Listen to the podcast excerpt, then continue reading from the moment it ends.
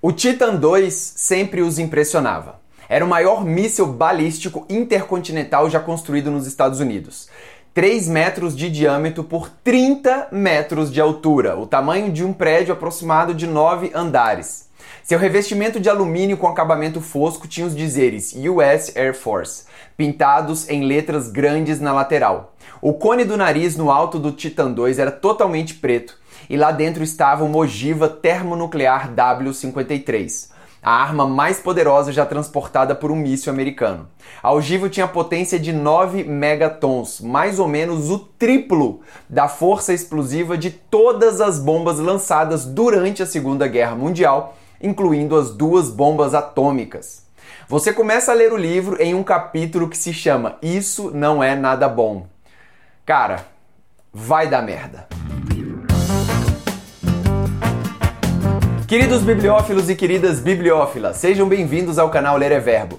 Hoje vamos falar de um livro de ficção científica que aconteceu de verdade. Comando e Controle. Cara, eu simplesmente adoro livros assim. Eles me transportam para um mundo tão surreal, tão longe da minha vida, que realmente parecem ficção científica. Comando e Controle é um livro bem interessante. Ele é basicamente a história de um acidente que aconteceu com um míssil nuclear nos Estados Unidos na década de 80. Mas muito mais do que isso, ele também conta a história de como foi criado os mísseis intercontinentais, como foi criada a bomba atômica, qual é o seu real poder de destruição, como se deu a Guerra Fria e, por fim, como trabalhavam os homens do exército para manter ativas e funcionando as mais de 38 mil armas atômicas que existiam só nos Estados Unidos durante a Guerra Fria. Como eu disse, o livro é surreal e também é muito assustador. É surreal a engenhosidade humana para produzir essas coisas. Se você vê o tanto de protocolo que, que existe para deixar ativo um míssil desse, você simplesmente não acredita. Ainda mais na década de 80, que os computadores estavam no início. Imagina Logo no primeiro capítulo, o autor deixa claro a dimensão dessa arma. Como eu disse, o míssil tinha 31 metros de altura e pesava 154 mil toneladas, sendo que desse peso, 38 toneladas era de combustível e 73 toneladas de oxidante, que era o que explodia quando um entrava em contato com o outro para fazer o foguete voar. Eram dois líquidos, eu não sei se é bem líquido, mas quando enfim, quando ele entrava em contato com a atmosfera, ele virava um vapor. Você mistura esses dois na câmara lá do foguete e aí o foguete voa. Cara, para ter uma ideia, o peso de um Gol, de um Golzinho, assim, aquele carro Gol pesa uma tonelada. O míssil pesava 154 mil toneladas. A porta do bunker onde ficava esse míssil, uma porta, eram nove portas, uma porta pesava 760 toneladas. São umas dimensões assim que você não acredita, é muito diferente, é, é muito ficção científica. Beleza, e a história começa quando, em um reparo comum, uma troca de uma peça simples, o cara, o reparador, que tinha 21 anos de idade, é, as pessoas que mexiam nesses mísseis tinham de 18 a 22 anos de idade. Ele deixa cair uma peça de ferro do sexto andar lá do míssil, a peça bate no chão, bate na lataria do foguete e começa a espirrar combustível para todo lado.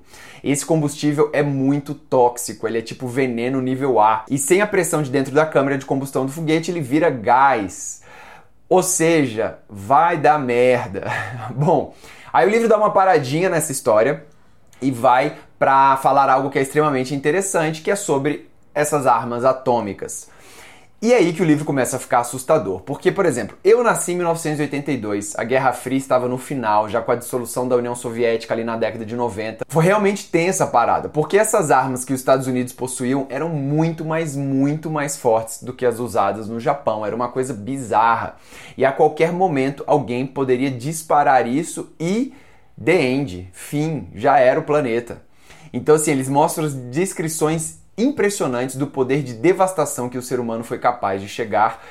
E não sei como é que a gente ainda tá aqui, cara. Tipo, meu irmão não era para ser mesmo, porque seria o fim da história mesmo. Mas enfim. Aí depois de falar de todas essas bombas atômicas, de tudo como é que foi construído isso da Guerra Fria, ele volta para a história e você tá lá com um puta míssil enorme vazando combustível dentro de uma base na Terra com uma mega ogiva nuclear no topo. E agora, o que fazer. E esse foi exatamente o acidente de Damasco, uma cidade rural no interior do Arkansas.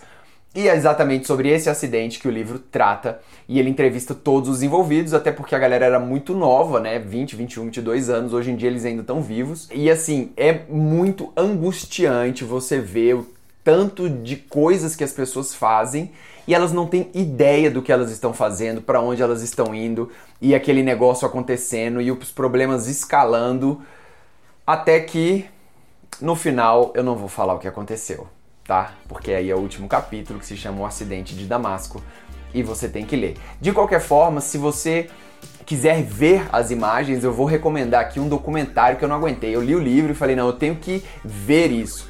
E tem um documentário que é exatamente chama Comando e Controle. Pegaram o livro do cara e fizeram o documentário. Então tem lá todas as imagens para você ver, link aqui na descrição. Já coloquei algumas imagens aqui no vídeo, mas se você quiser ver o documentário inteiro, eu sugiro e é muito legal. Pena que não tem legenda, mas tudo bem, dá para entender. Ou então você lê o livro em português e depois você vê o documentário, não tem problema. Bom, muito interessante o livro, ficção científica real na veia. Fica aqui a dica. E crianças, nada de brincar com armas atômicas, ok? Um abraço, boa sorte e até a próxima. Valeu!